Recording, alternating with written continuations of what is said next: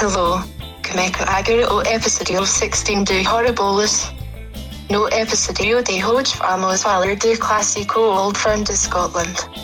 Toca Van Heta, hello, have a good day.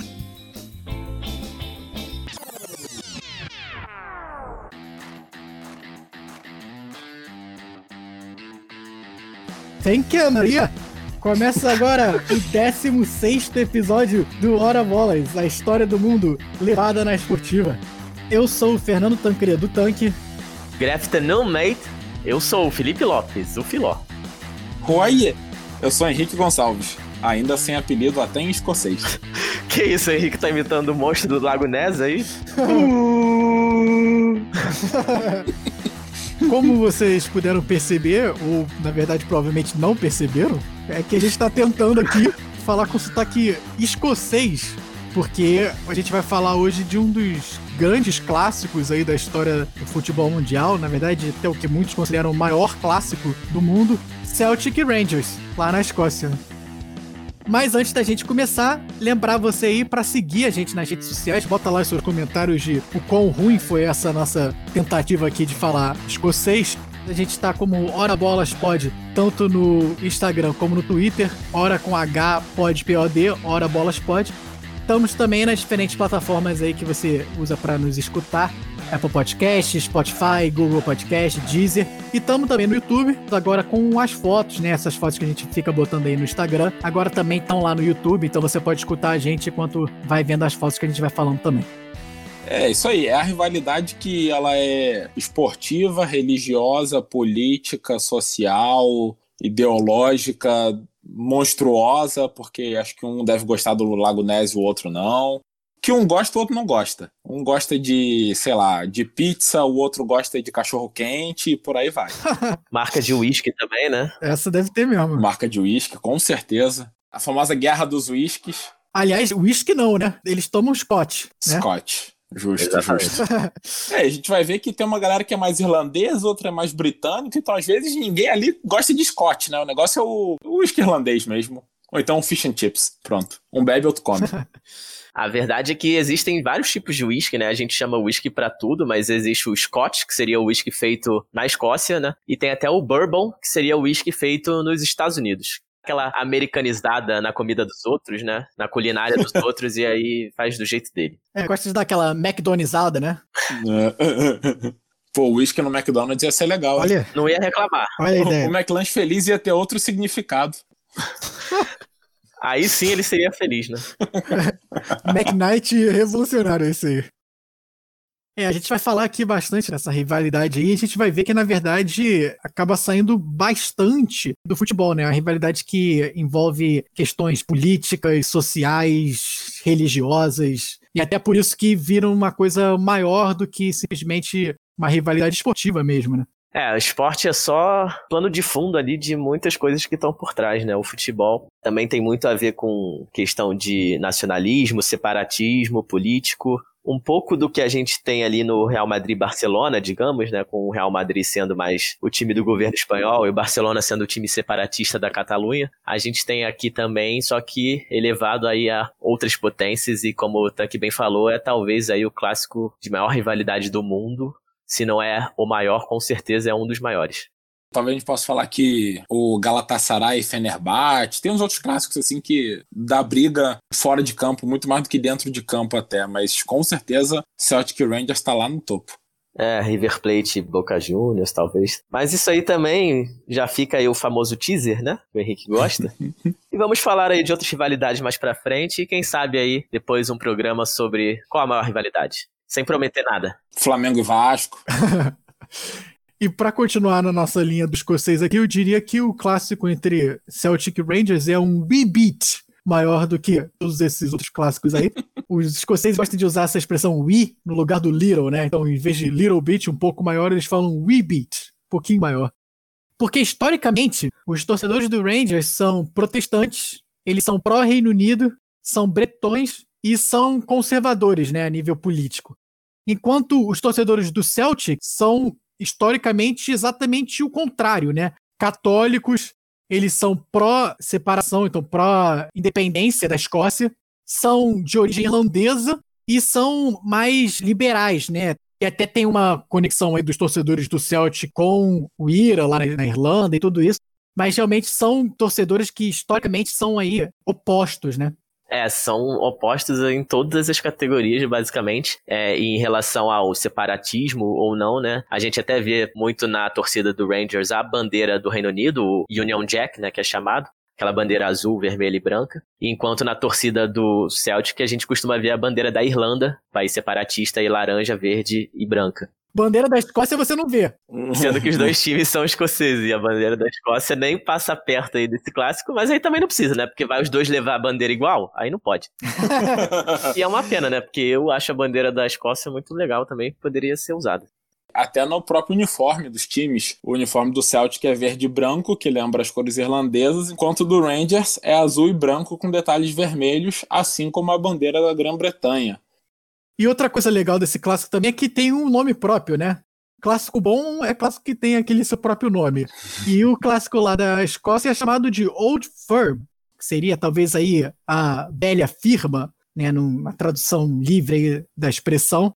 É, a velha firma aí que surgiu num, numa charge durante a final da Copa Escocesa em 1904, né, fizeram uma charge de um velho com aquelas placas, aqueles cartazes que você pendura no corpo, que se você for no centro do Rio de Janeiro, tem gente comprando ouro, vendendo, sei lá, cartão de celular. Isso. Quem nunca vendeu ouro pra um cara desses com a plaquinha no centro do Rio, né? Normal, coisa normal. Pois é, sempre que eu ia trabalhar, eu levava um pouquinho de ouro, né, pra vender ali. É, eu sempre carrego uma barra de ouro no, no bolso quando eu vou no centro da cidade. Inclusive, muito seguro carregar qualquer coisa no centro da cidade. Principalmente ouro. Acho que a vantagem é que a barra de ouro você pode pegar e bater na cabeça de alguém para tentar se defender. Mas então, esse velho da Charge tava lá com aquele cartaz que não dizia vendo ouro, mas dizia vire cliente da velha firma, Rangers e Celtic Limitada. Porque eles diziam que os dois times queriam muito mais ganhar, lucrar com a rivalidade, fazer os fãs pagarem para ir no estádio e gastar dinheiro com isso, do que de fato a rivalidade dentro de campo dizia-se que os próprios times meio que forçavam essa rivalidade, né, para gerar mais receita ali nos clássicos entre eles. Mas a gente tem também outra teoria aí de como teria surgido esse nome Old Firm, né? Old Firm, é? Old Firm, é. Isso.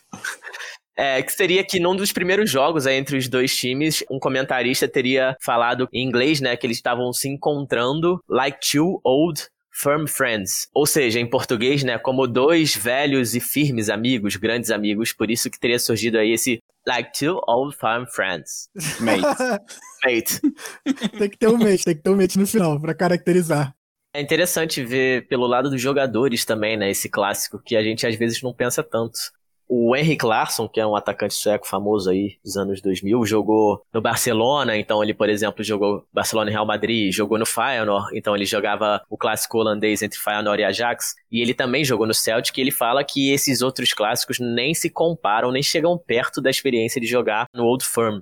E também o Laudrup foi um grande jogador recente da história do Rangers. Tinha declarações bem interessantes sobre esse jogo, né? Falando que era assustador jogar um Celtic Rangers, mas ao mesmo tempo era muito emocionante estar envolvido nesse que é talvez aí um dos maiores do mundo. Para contar um pouco dessa história, então, aí do porquê também desse clássico ser tão importante, porquê dessa grande rivalidade aí, é, até cultural, né, entre os torcedores dos dois times, a gente precisa começar lá atrás e contar um pouco da história da Grã-Bretanha. A Grã-Bretanha foi inicialmente ocupada por diferentes povos celtas, isso antes de Cristo ainda. Os bretões ocuparam o que é a Inglaterra, os gaélicos ocuparam o que é hoje a Irlanda, e um terceiro povo chamado Picts ocupou o que é hoje a Escócia. E aí depois, com a invasão romana, os romanos conseguem dominar toda a Inglaterra mas não chegam a dominar o que é hoje a Escócia. Então, desde aquela época, isso né, há dois mil anos atrás, já eram povos diferentes que acabaram se desenvolvendo nesses países. E até por isso vai levar muitas questões aí a níveis culturais, quando depois eles acabam se unificando, né? Depois da queda do Império Romano, a Inglaterra acaba sendo invadida por diferentes povos, em específico os ângulos e os saxões, que formam a base do que é hoje a população inglesa, que é considerada anglo-saxônica, né? Mas apesar disso, a Escócia não é invadida por esses povos, eles acabam ainda sendo originalmente celtas, e se desenvolvem é, separadamente dos povos anglo-saxões que invadiram a Inglaterra. Depois disso, por muitos anos, a Inglaterra acaba sendo invadida por outros povos, né? A própria Escócia também é invadida aí por diferentes povos vikings e nórdicos. Mas até esse ponto, os dois países se desenvolvem é, separadamente. E aí, depois, já chegando mais na Idade Média, acaba se organizando o Reino da Inglaterra e o Reino da Escócia, e até esses reinos são, são rivais, né? Eles brigam em diferentes guerras ao longo dos anos. E tem um marco importante aí na história do Reino Unido e também na história do mundo, né? Que é a quebra do Reino da Inglaterra com o papado, né? Com a Igreja Católica. O catolicismo, que era a religião principal aí, tanto na Inglaterra como na Escócia, desde lá da época dos romanos. Mas aí chegando em 1520, 1530, o rei da Inglaterra, o Henrique VIII, ele estava casado e queria casar com uma outra mulher e isso não era permitido na Igreja Católica. Ele então resolve quebrar relações com a Igreja Católica e fundar uma igreja própria, começando aí a grande reforma da Igreja Protestante na Inglaterra. E acaba que o, o rei da Inglaterra, o Henrique VIII, substitui o Papa, entre aspas, como o líder dessa igreja nova que ele cria na Inglaterra. É isso, né? O cara não concordava com as regras da igreja, foi lá e criou a própria igreja. para poder Muito ter mulheres. Conveniente. É. O que hoje é seguido por muita gente, né? Mas realmente Henrique VIII foi um rei bastante importante na história do mundo. Também matou um bando de gente, matou as próprias esposas. Então o cara era maluco, assim. O verdadeiro boy lixo do século XVI. é isso aí. Não só criou a igreja, como quando ele queria casar de novo, que ele fazia, matava a anterior cara simpático, gente boa, compreensivo. Mas acaba que essa reforma protestante aí na Inglaterra é, desencadeia uma série de diferentes é, reações, tanto na Inglaterra como na Escócia, porque além de ser uma questão religiosa, acabou virando muito mais uma questão política, né? De se você era católico, você se alinhava com o Papa, então você era contra a monarquia inglesa, e, por outro lado, se você se alinhasse com o protestantismo do rei, você apoiava a monarquia ou especificamente aquela família, né? E aí acabou que realmente a religião ficou sendo usada como massa de guerra, né? E por muitos anos depois da Reforma Protestante, tiveram vários e várias duelos e, e guerras e intriga entre protestantes e católicos. E o mesmo acabou sendo visto na Escócia. A Escócia passou por uma reforma protestante similar, um pouco depois da Reforma Protestante inglesa, por volta do ano aí 1560. E aí tem um marco importante na história da Inglaterra, que é a subida ao poder da Mary, Mary Queen of Scots. A Mary assume o poder um pouco antes ainda dessa reforma protestante escocesa, em 1543. E a Mary, na verdade, foi criada na França ainda era católica. E isso acaba gerando uma série de disputas dentro da Escócia, que acaba levando até a morte da Mary. É, a Mary acaba sendo assassinada. Mas isso é importante porque a sucessão da Mary é o filho dela, que é o Tiago VI. E o Tiago VI acaba também sendo o sucessor do reino da Inglaterra depois da morte da Elizabeth I o Tiago VI se torna o primeiro rei a ser rei tanto da Escócia quanto da Inglaterra, apesar desse ponto eles ainda serem reinados diferentes. Acho legal falar que o rei Tiago VI, o rei James VI, né? Assim como o Tiago Potter, pai do Harry Potter, exatamente, é o James Potter. Aquela clássica tradução de James para Tiago. Tio William para Guilherme também, nessas famosas traduções. também, aí. também. Ele, na verdade, é o James I da Inglaterra e o James VI da Escócia. Mas depois do Tiago I, Tiago VI, acaba que a sucessão aí dos reinados continua junto. Tem um caso interessante que é o caso do Tiago II, ou Tiago II da Inglaterra, ou Tiago VII da Escócia, que é o primeiro rei, depois de várias sucessões aí de reis protestantes, ele é o primeiro rei que volta a ser católico. E isso leva à Revolução Gloriosa aí de 1680 e poucos, quando o rei Tiago II acaba sendo deposto e o reinado da Inglaterra passa para a filha do, do Tiago II, a Mary II, Maria II, no caso, né?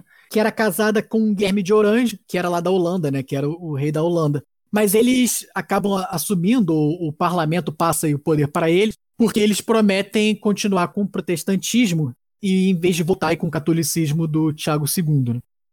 Depois da morte do Guilherme de Orange, acaba tendo um problema de sucessão aí dentro da Escócia e começa uma discussão aí quem seria o próximo rei escocês, né? Acaba levando ao ato de união de 1707, que o parlamento inglês e o parlamento escocês decidem se fundir e fazer um parlamento único, formando aí o reino da Grã-Bretanha. Antes disso, já era um rei para os dois países, mas eram reinados separados. Em 1707, eles viram um reino único. Que é o precursor aí do atual Reino Unido, né? Isso, justamente. Mas também a questão de que muito do povo escocês não gostou muito dessa ideia de se unir com a Inglaterra, né? Acho que qualquer história assim entre países que leva tanto tempo, né, com tantos problemas, tantas idas e vindas, isso tudo já cria um, uma intriga, né, uma polêmica, um, um rancor, não sei. Até nesse último referendo que teve em 2014 da independência escocesa, que foi perdeu, perdeu a votação, mas foi bem apertado, foi 55 a 45. Até pro Brexit, né, também tinha muita divisão de votos no Reino Unido inteiro, então. É verdade. É, é bem complicada essa história, assim, e bem interessante. A gente pesquisou aqui bastante para trazer para esse episódio.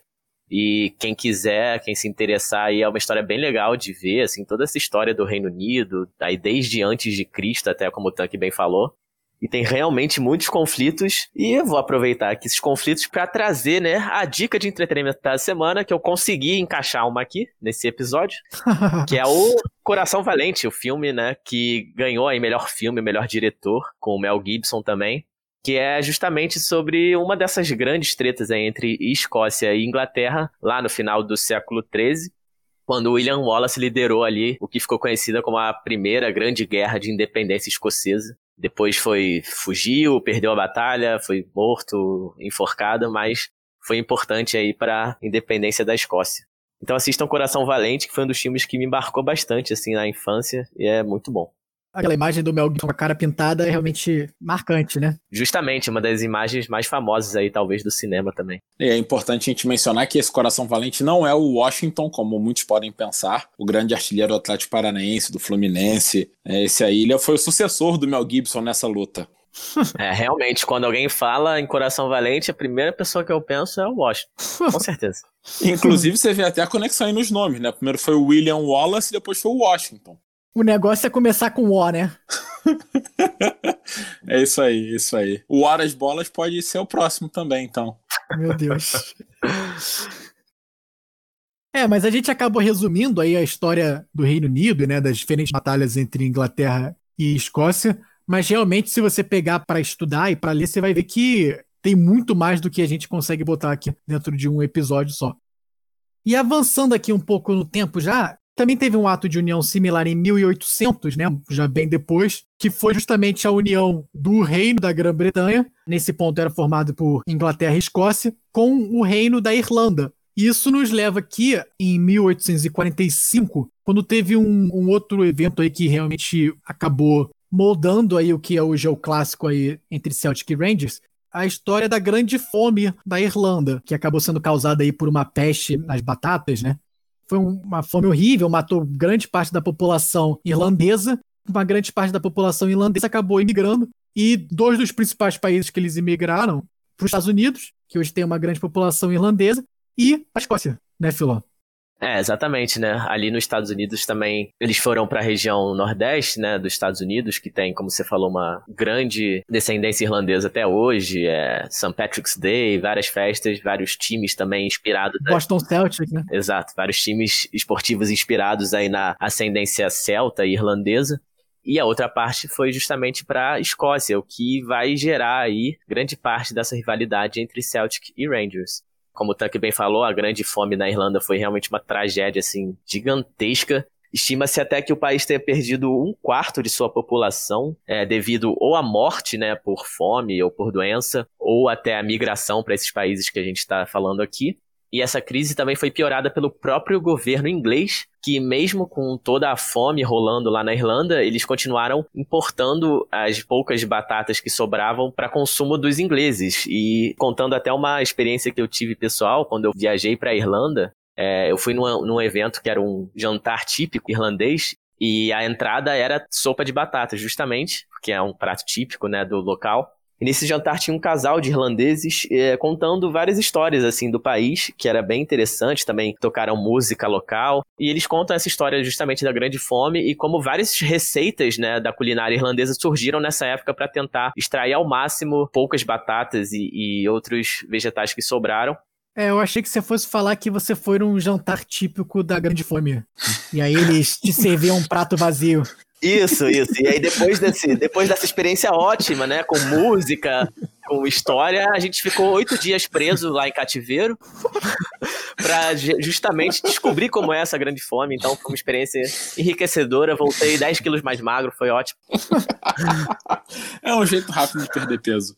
Mas como já dizia Machado de Assis, é o vencedor às batatas. Ou seja, quem aguentou os oito dias trancado ganhava batata depois.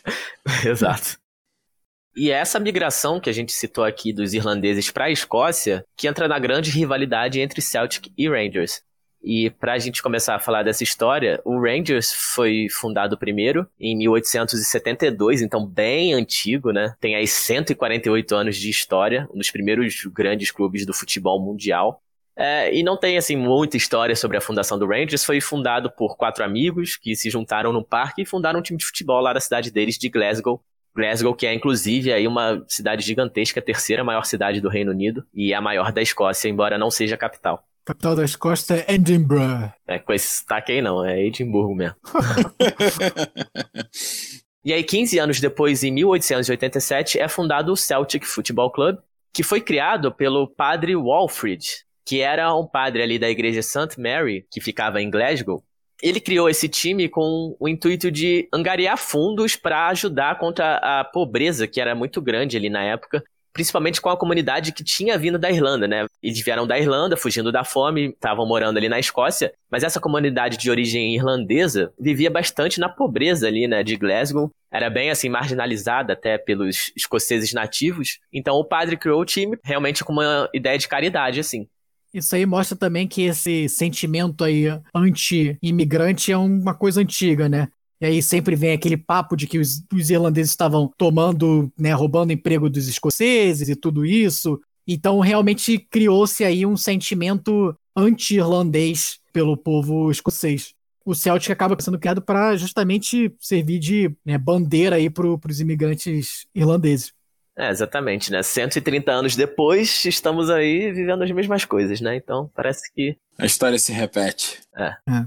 E essa ideia do Celtic ser criado para juntar dinheiro para caridade foi até inspirada no outro time escocês que é o Hibernian, que é da capital Edimburgo, e também surgiu do mesmo jeito, né? Alguns anos antes ele foi criado justamente para ajudar essa população em dificuldade, essa população imigrante, o Hibernian que está até hoje aí na primeira divisão escocesa, e também tem as cores verde e branco, né, em referência aos irlandeses.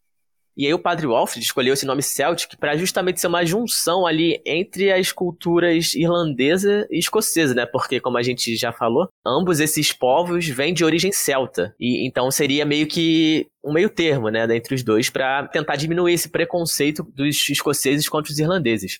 E é dessa época também que vem o apelido do Celtic, que é conhecido até hoje como The Boys, os meninos, que surgiu aí num cartão postal do time no início do século XX, que tinha a legenda The Bold Boys, né? Os garotos audaciosos, digamos. Eu acho que são os garotos ousados, assim como o nosso menino Ney hoje. Eles vivem da ousadia e alegria. Exato. Você vê aí que o Neymar já era inspiração para os outros aí em 1800 e pouco. Justamente.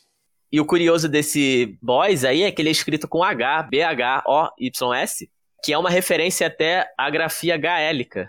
É uma escrita ousada, eu diria. Eram os meninos. São os parças com H, né? É basicamente isso. São os parças. É, parças P-H-A-R-C cedilha S. É isso aí.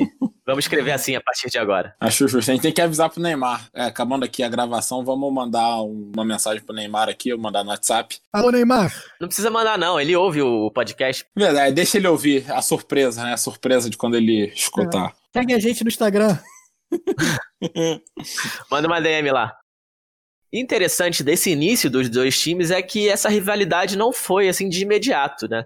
O primeiro jogo entre Celtic e Rangers foi em 1888, um amistoso até, e o Celtic ganhou por 5 a 2 E por alguns anos, esses confrontos entre os times não eram necessariamente de grande rivalidade, era um clima até amistoso, apesar da grande diferença aí, né, entre os clubes.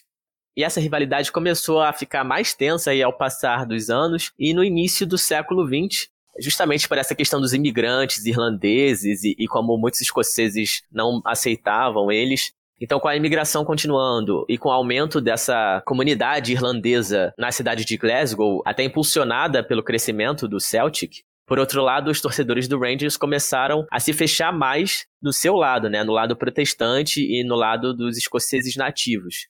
E aí que começa a surgir essa dualidade entre Celtic e Rangers, entre protestantes e católicos, e esse sentimento de sectarismo, né, que seria aí o sentimento de apego exagerado ao seu próprio ponto de vista, né, uma visão muito fechada, intolerante, até intransigente com o outro lado. E justamente esse sectarismo que vai aí durante décadas perdurar por todos os clássicos entre Celtic e Rangers. E por causa dessa rivalidade tão forte que rapidamente ali no início do século XX se estabeleceu, os próprios torcedores não se bicavam muito, né? Que nem a gente falou no episódio da Adidas versus Puma, que dividia uma cidade. Glasgow também tinha muito disso, principalmente ali no início do século XX.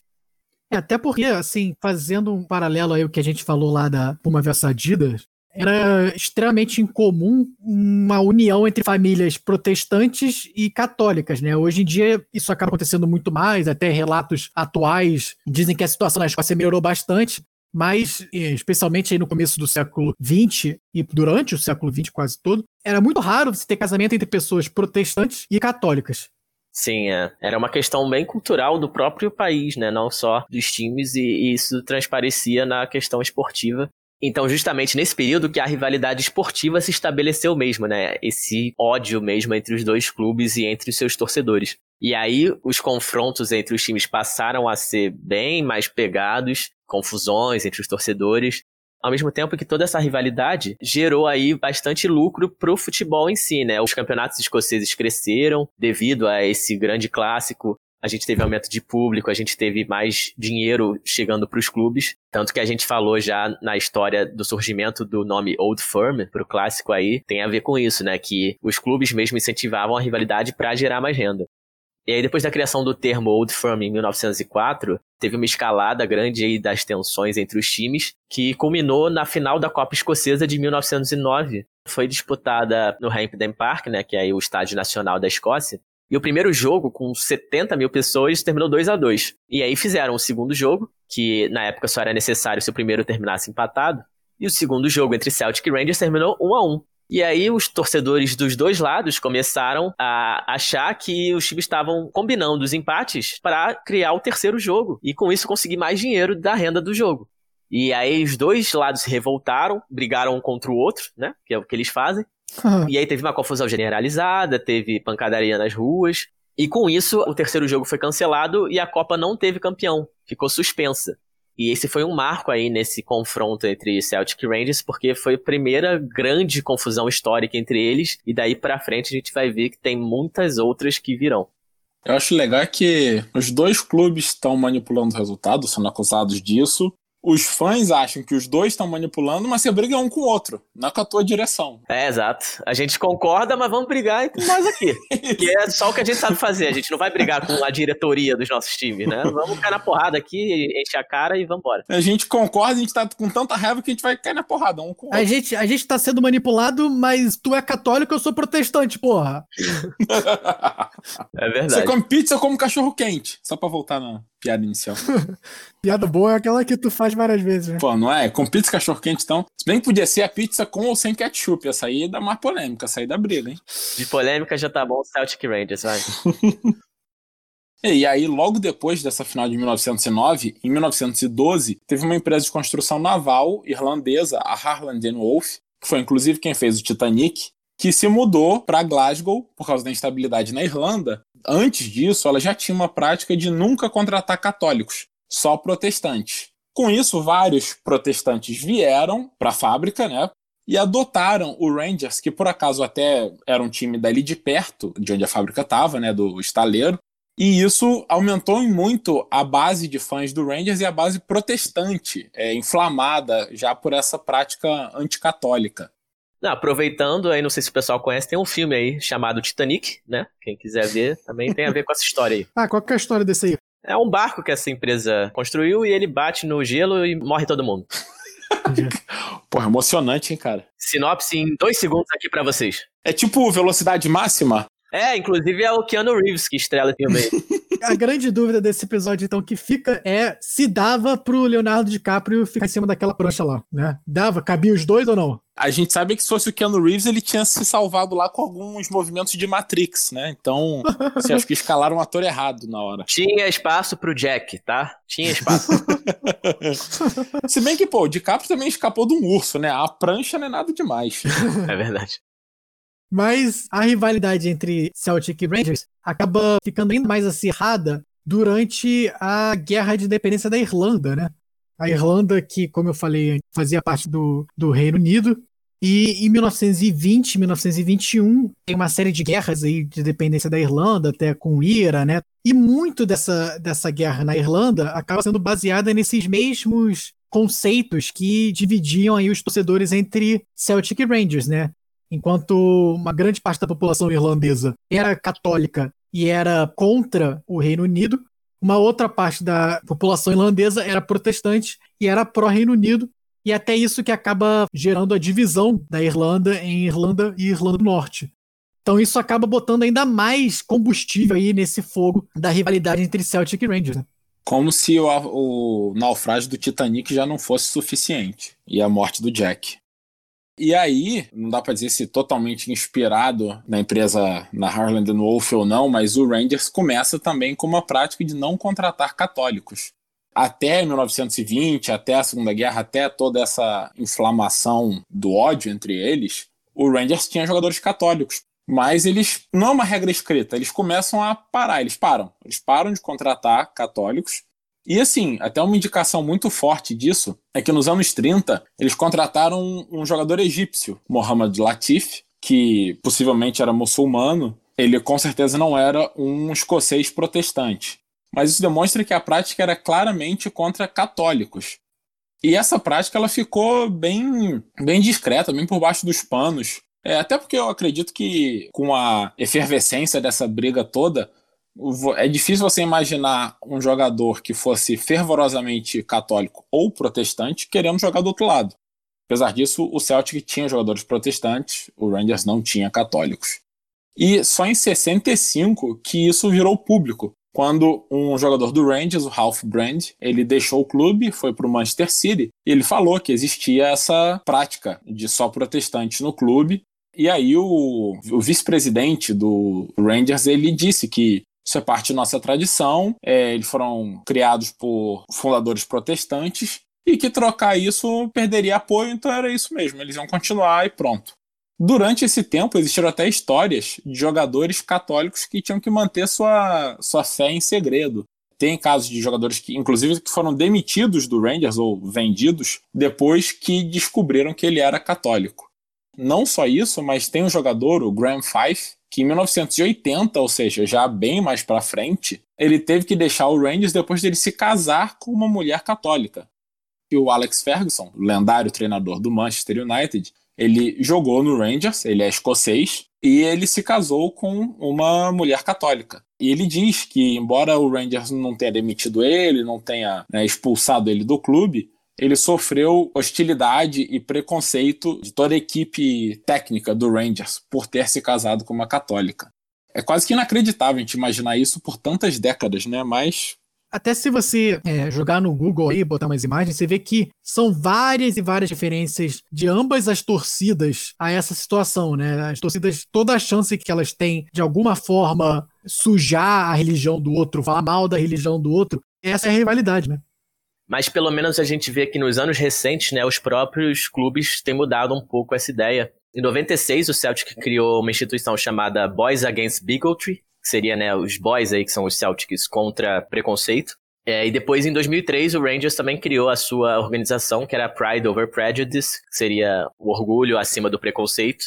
Ambas as instituições aí visando justamente parar com essa rivalidade religiosa entre os times. O que falta é realmente a torcida comprar essa ideia, né? Que aí acho que já é mais difícil. Isso aí, esse é um buraco que tá bem mais embaixo. É, hoje em dia o que a, os relatos dizem é que, na verdade, essa rivalidade religiosa e política acaba ficando muito mais para as torcidas organizadas, né? Dos dois times, enquanto que o torcedor casual ali não liga tanto mais para isso hoje em dia. Para variar, né? As torcidas organizadas são quem causa mais problema. E aí, uma última história aí, quase que engraçada, essa, da época da, dessa regra anticatólica dos Rangers. Uma época perguntaram pro técnico do Celtic, o Jock Stein, ele era protestante, né? Que mostra aí que o Celtic não tinha essa regra de não se contratar um protestante. E perguntaram para ele é, sobre esse problema todo. E ele disse que se algum dia oferecessem para ele um jogador católico e um protestante, ele só pudesse escolher um, ele ia contratar o protestante, porque ele sabia que o Rangers nunca ia contratar o católico. Depois que foi aberto em 65, isso aí ficou descarado mesmo. E o Rangers levou mais duas décadas assim, até que em 89 foi a primeira vez que o Rangers contratou um jogador católico. É, o Rangers em 86 contratou o técnico Graham Souness e ele disse que ele ia contratar jogadores só pelo mérito, que ele não ia olhar religião, país, nacionalidade, nada. Ele levou três anos ainda para conseguir, mas em 89 finalmente eles contrataram o Mo Johnston, e aí tem um detalhe extra que o Mo Johnston, ele já tinha jogado pelo Celtic e ele tinha jogado no Nantes da França. E aí ele já estava de boca acertado com o Celtic para voltar. Então o Rangers aproveitou e, naquele ditado popular, matou dois coelhos com uma caixa d'água só, né? Eu sei que é cajadada, antes que me corrijam. É cajadada, hein? É cajadada. Mas contratou o Mo Johnston, o primeiro jogador abertamente católico a ir jogar no Rangers, que obviamente recebeu ameaças de morte. Muitos torcedores foram protestar na porta do estádio. Inclusive, o roupeiro do Rangers, o, que é quem prepara os uniformes ali, ele se recusou a colocar o uniforme do Mo Johnston no armário dele ali, né, em protesto. Foi difícil e no Celtic ele ficou conhecido como Judas, traidor.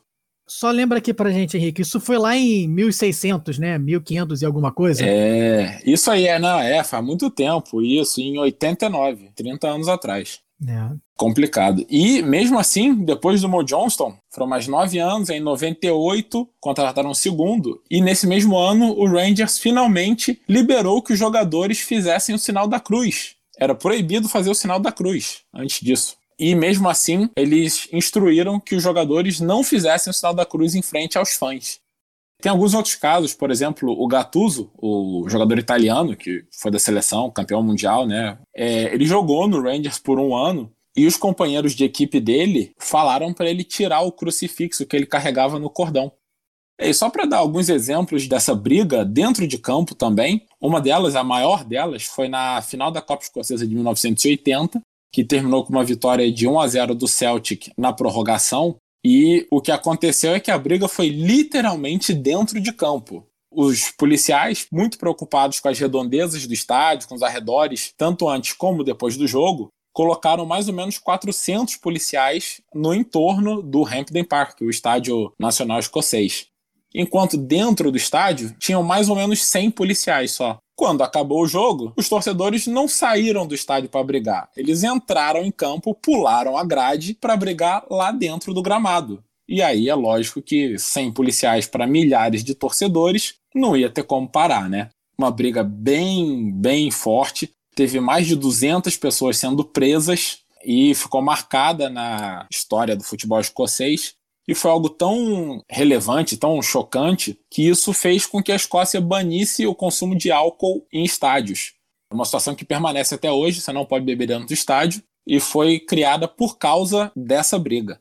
Não dá para trazer o teu whisky de, do McDonald's então pro estádio? Pô, não dá, não dá. Você pode entrar com o hambúrguer, o nugget e a batata frita, mas o whisky não, não dá. Mas dá para beber antes, dá para beber depois, né? Então tá. Pois é. E é isso que a gente vai ver, exatamente esse o problema que a gente vai ver no próximo grande conflito aí, que foi no fim do campeonato de escocês de 1999. O Rangers liderava e ele tinha a chance de ser campeão no estádio do Celtic com uma vitória contra o Celtic embora todo mundo soubesse que o Rangers possivelmente seria o campeão já, a última coisa que os torcedores do Celtic queriam é que o Rangers ganhasse no próprio estádio. É igual a Argentina ser campeã mundial no Brasil, no Maracanã. Tudo menos isso. Obrigado aí, Mário Götze. Eterno herói brasileiro. Alô, Mário Götze, segue a gente também. ele ouve também. Ele gostou muito do, do, episódio da Adidas e da Puma, que a gente falou bastante alemão. Ele curtiu esse que eu lembro, ele falou aqui no zap. Ele conseguiu entender tudo, né? Porque a gente fez em alemão. Nosso alemão claríssimo. Mandaram até um stories pra gente, ele e o Neymar, né, abraçados, ouvindo o podcast juntos. Mas, nesse jogo de 99, desde o início do jogo, é, ficou nítido que o Rangers ia vencer, o Rangers estava ganhando o jogo, e ia ser campeão em pleno estádio do Celtic, o Celtic Park. E aí os torcedores que estavam bebendo o fim de semana inteiro entraram em campo não só para protestar, mas para atacar o juiz, os jogadores do adversário e tudo mais. E aí, o juiz, inclusive, foi acertado por uma moeda, teve que separar do jogo, foi, foram jogados morteiros e rojões nos jogadores. E o resultado disso é que a Federação Escocesa decidiu mudar todos os jogos daí para frente entre Celtic e Rangers para o início da tarde, para que diminuísse o tempo que os torcedores têm para beber e ficarem bêbados e malucos, e também puxar para frente esse jogo no calendário, né, antecipar para que ele nunca corra o risco de decidir o campeonato, porque viram o barril de pólvora que isso é. Chega até a ser triste, né? É. A, gente, a gente que é fã do esporte em geral, né? A gente não é fã de, nem de Celtic nem de Rangers. A gente gostaria de ver esses dois times se enfrentando num jogo que valesse título, né? Exato. E os dois estão sempre disputando o título, então seria bem possível, né? Esses jogos serem decisivos ali no final da tabela, mas infelizmente não tem como. E é uma pena mesmo, porque são os dois times que mais dominam o campeonato escocês desde sempre. São os grandes campeões da história do campeonato escocês. Cada um deles foi campeão mais de 50 vezes, tem mais de 30 títulos da Copa Escocesa. É, basicamente só dá Celtic Rangers desde sempre. É, e o curioso é que além de dominar a Escócia, assim, disparado, eles também são muito equilibrados, né? Então, assim, é, não tem grande diferença de títulos entre os times. O Celtic tem 51 títulos da primeira divisão escocesa, o Rangers tem 54. Somando aí a primeira divisão com a Copa Escocesa e a Copa da Liga Escocesa, que são os grandes torneios do país. O Celtic tem 109 títulos, o Rangers tem 114. Então, assim, é muito equilibrado mesmo, o que também aumenta ainda a rivalidade. E é uma dominância gigante. A gente vê que no campeonato escocês o Rangers e Celtic somados têm 105 títulos, enquanto todos os outros times têm 18. Pois é, e isso aí você vê que é uma grande comparação, assim, bem exata, com o campeonato Potiguar, do Rio Grande do Norte, né, onde a ABC e a América de Natal têm 91 títulos e todo o resto tem 14. E quem é quem aí? Olha, como o ABC é o time que tem mais títulos, tem 55, acho que o ABC é o Rangers e o América de Natal é o Celtic. Eu acho que isso tá bem nítido para mim. Então tá bom. Eu discordo. Para mim, o ABC é o Celtic. Sabe por quê? Celtic. Celtic. ah, mané. É isso aí. o América de Natal, que é o América RN, é o América Rangers, né? Ai, ó. É verdade. Tem razão. Então, Henrique, você perdeu nessa aí. Eu e Tanque concordamos aqui, chegamos à explicação definitiva, final e correta. Errei, errei apesar da dominância desses dois times na Escócia, né, internacionalmente eles não têm assim grandes feitos, com exceção de um título internacional para cada lado. Em 1967, o Celtic foi campeão da atual UEFA Champions League, né, que a gente contou a história na época era a Copa dos Campeões da Europa. Eles venceram a Inter de Milão, né, que era um grande time aí italiano, por 2 a 1. E o interessante desse time do Celtic é que ele ficou conhecido como os Leões de Lisboa, porque a final foi disputada em Lisboa, né, em Portugal. E 14 dos 15 jogadores do Celtic que participaram da final tinham nascido a menos de 15 quilômetros do Celtic Park, em Glasgow, que é o estádio do time, né? Então era realmente um time assim formado inteiro na cidade e por isso representou na época um orgulho escocês e de origem irlandesa e da cidade de Glasgow muito forte para o país, um título internacional que foi bem marcante. Pelo lado do Rangers, o título internacional é a Copa dos Campeões de Copa, torneio que a gente já falou aqui extensamente, né? A famosa Cocopa, é, o Rangers foi campeão aí em 72, vencendo o Dinamo de Moscou por 2 a 1 para a gente fechar aqui o primeiro bloco com alguns números e curiosidades, o Celtic e o Rangers são os grandes dominadores aí do campeonato escocês, né? 54 títulos para um, 51 para o outro. Não só isso, como desde 86 só os dois são campeões. Foi uma grande sequência do Rangers, seguido de um período aí de igual para igual, e agora são nove títulos seguidos do Celtic, até porque o Rangers em 2012 ele faliu, teve que pedir falência, voltou para a quarta divisão escocesa. Em 2011, o dono do clube, David Murray, ele já estava com muitas dívidas, o clube estava bem endividado, e ele vendeu para um investidor escocês chamado Craig White, que teoricamente vinha com um investimento de fora, é, vinha para salvar o Rangers. Vendeu por um dólar, inclusive, já que a missão do Craig White era justamente limpar as dívidas Porém, o Craig White, assim como a gente vê até muitas outras histórias no futebol, era mais um charlatão que pegou um time para tentar fazer mais dinheiro. Então, em abril do ano seguinte, a dívida já estava em 134 milhões de libras. O Rangers não tinha condição de pagar. E aí, no fim da temporada 2012, acabou decretando falência e tentou voltar na primeira divisão. A Federação Escocesa não aceitou e mandou que ele entrasse lá de baixo, na quarta divisão. Isso acabou causando com que o Rangers perdesse cinco anos aí até voltar para a primeira divisão, o que solidificou o domínio do Celtic. Nesse tempo, o Celtic tem agora nove títulos seguidos. Com a queda aí do Rangers, os torcedores do Celtic começaram a usar uma frase que é jelly and ice cream, que é geleia e sorvete, né? Que na verdade a origem desse jelly and ice cream é que os grupos separatistas irlandeses usavam essa mesma expressão para falar que quando a Margaret Thatcher, que foi primeira-ministra do Reino Unido, quando a Margaret Thatcher morresse, eles iam ter uma festa que eles iam comemorar com geleia e sorvete. E aí os torcedores do Celtic falaram que como o Rangers morreu, entre aspas, né, que foi a falência, eles agora estão comemorando com geleia e sorvete. Agora, que festa é essa que você comemora com geleia e sorvete? Eu não sei, né?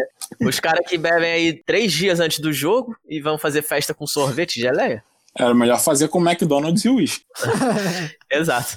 Isso também acontece porque o Rangers teve que mudar o seu nome oficial, né? Com essa queda aí. Ele que se chamava Rangers Football Club, agora se chama The Rangers Football Club, né? Botou o artigo na frente por uma mera formalidade, embora o clube continue, obviamente, sendo o mesmo com toda a sua história.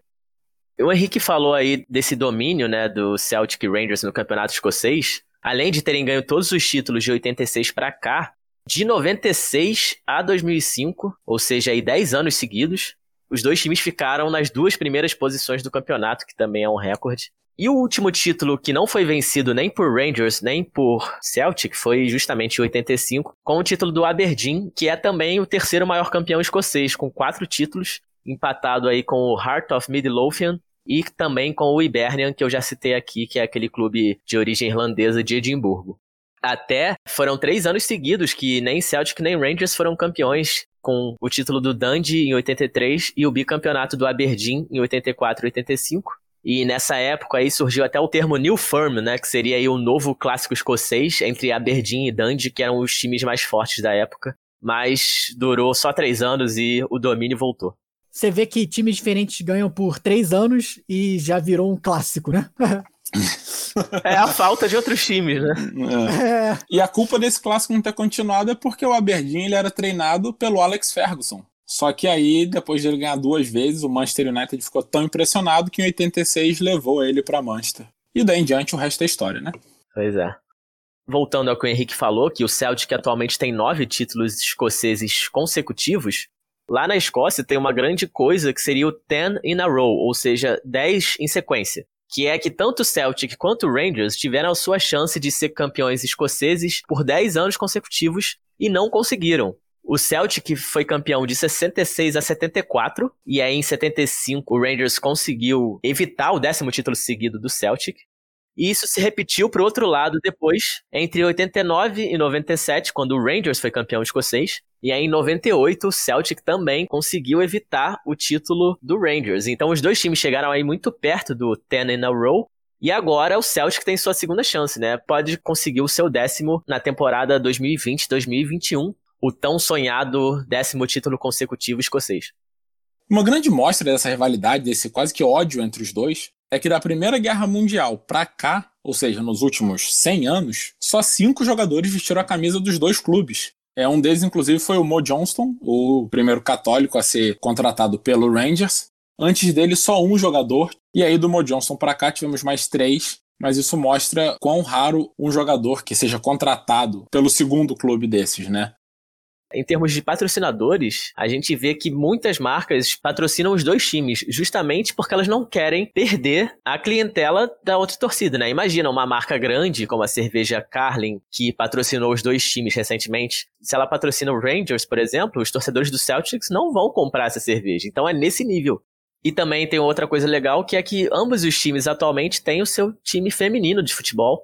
Em 2007 surgiu o Celtic FC feminino, e um ano depois, o Rangers, né, não podia, obviamente, ficar atrás, criou também o seu time de futebol feminino, então a rivalidade se estende aí também pelos gêneros. Então, antes de passar aqui para o nosso próximo segmento, um outro exemplo aí dessa rivalidade é, acabou acontecendo ano passado, num jogo que eu até estava assistindo aqui, que foi um jogo da Liga Europa entre Rangers e Legia Varsóvia, que é um time aí da Polônia, que é o país natal do antigo Papa João Paulo II. E aí os torcedores do Legia Varsóvia, no jogo que foi em Glasgow, né, eles levaram um bandeirão com a foto do João Paulo II falando não tenha medo, querendo justamente fazer afronta aí aos torcedores protestantes do Rangers. A galera gosta de cutucar ou cutucar a curta, né? É, é. Uhum. O cara veio lá da Polônia, não tem nada a ver com essa briga, mas resolveu comprar também. Ah, mas polonês não tem medo também não, né? Mas então a gente passa aqui para o nosso próximo segmento. Discussões impossíveis. No segmento de discussões impossíveis dessa semana, a gente discute aqui como que seria se Celtic Rangers fizessem parte da Premier League, né, do campeonato inglês aí. Será que eles teriam sucesso? Será que eles conseguiriam até se ganhar título ou alguma coisa assim? Ou vocês acham que eles só ganham esse número de títulos porque eles estão disputando contra um bando de outro time que também não tem força nenhuma? É, tá bem mais para essa segunda opção, né? Para dar um contexto a essa discussão, o campeonato escocês ele foi um dos primeiros criados aí no mundo, né? Assim como o inglês também. Então, desde lá do final do século XIX, a Escócia já tinha o seu campeonato próprio, até por isso que até hoje esses times fazem parte né, da Liga Escocesa, da Scottish Premiership. Por outro lado, por exemplo, os times do país de Gales disputam a Premier League, que é a liga inglesa. E aqui, já dando a minha opinião, eu imagino que Celtic e Rangers seriam times aí do terceiro, digamos, escalão Acho que eles teriam a chance de ser campeões sim, mas assim, em anos que tivessem mais abertos, né? Por exemplo, o Leicester foi campeão aí alguns anos atrás, então provavelmente Celtic e Rangers teriam sim chance de título, mas seria assim bem raro, um título a cada 20 anos, aquele ano que nem Manchester nem Liverpool estão muito bem, então teria que aproveitar uma chancezinha ali de beliscar, com certeza não seria nem de perto tão fácil do que é o campeonato escocês para eles hoje. É, longe de serem os bichos papões que são aí no campeonato escocês. Eu até acho que com o tempo, se você imaginar que Celtic e Rangers jogariam lá por décadas, eles virariam times médios no estilo Everton, é, Fulham, Aston Villa. West Ham, né? West Ham, é. E assim, por que não um Leicester, né?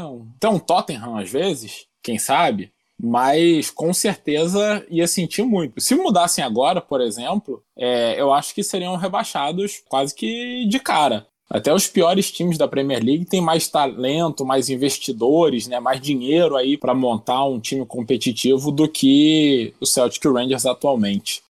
É, eu vou discordar aqui de vocês dois. Obviamente, eu não acho que o Celtic Rangers ganhariam 50 títulos da Premier League do Campeonato Inglês, até porque a gente acabou nem falando disso, mas 50 títulos é um número absurdo de títulos para qualquer campeonato, né? É, na verdade, eles são os maiores campeões nacionais do mundo. Ou seja, tem dois times no mesmo país que são os maiores campeões nacionais do mundo, justamente porque eles estão muito à frente em termos de títulos de qualquer outra equipe aí sendo campeã nacional. Apesar de eu não achar que eles iriam ganhar esse mesmo número de títulos, eu acho que eles teriam tudo para ser grandes protagonistas aí da Premier League também, especificamente por causa das suas torcidas, né? Tanto o Celtic quanto o Rangers têm um número de torcedores imensos, são torcidas fanáticas por ambos os times. Então, se você pensar que esses times poderiam ter aí, se desenvolvido junto com outros times ingleses, a competitividade dentro desse campeonato faria com que esse, tanto o Celtic quanto o Rangers ficassem competitivos e eu acho que sim, eles teriam grandes chances de ser hoje aí um Liverpool, um Manchester United e tá competindo todo ano pelo título do, da Premier League também. É, se eles tivessem, como eu falei, participado da Premier League desde o começo. Você discordou de mim, mas eu vou concordar com você e eu vou explicar. eu falei que eles não seriam protagonistas no sentido atual, né? Se eles entrassem, por exemplo, agora na Premier League, não teriam muita chance. Mas, do jeito que você falou, realmente, se eles estivessem já desde um passado, ou se eles entrassem agora e daqui a uns 20 anos, aproveitando aí todo esse tamanho da Premier League, né? Uma das ligas com maior lucro no mundo todo, se eles tivessem esse investimento que a Premier League recebe, aí sim eles realmente teriam chances de ser, se não ali no nível de Manchester, Liverpool Manchester City, pelo menos no nível secundário do Tottenham. Até porque, como você bem falou, a torcida dos dois times é bem grande no Reino Unido inteiro, e o Celtic especificamente tem muita torcida no mundo todo, justamente pela aquela colônia irlandesa, né, que se espalhou aí, por exemplo, pelos Estados Unidos. Tem muito torcedor do Celtic nos Estados Unidos justamente pelo que você está falando, o fato deles estarem numa liga própria acaba até prejudicando os times em si, né? Com certeza. É, sem dúvida. Você pensar que eles têm 50 títulos nacionais, mas cada um só tem um título europeu, mostra um pouco disso, né?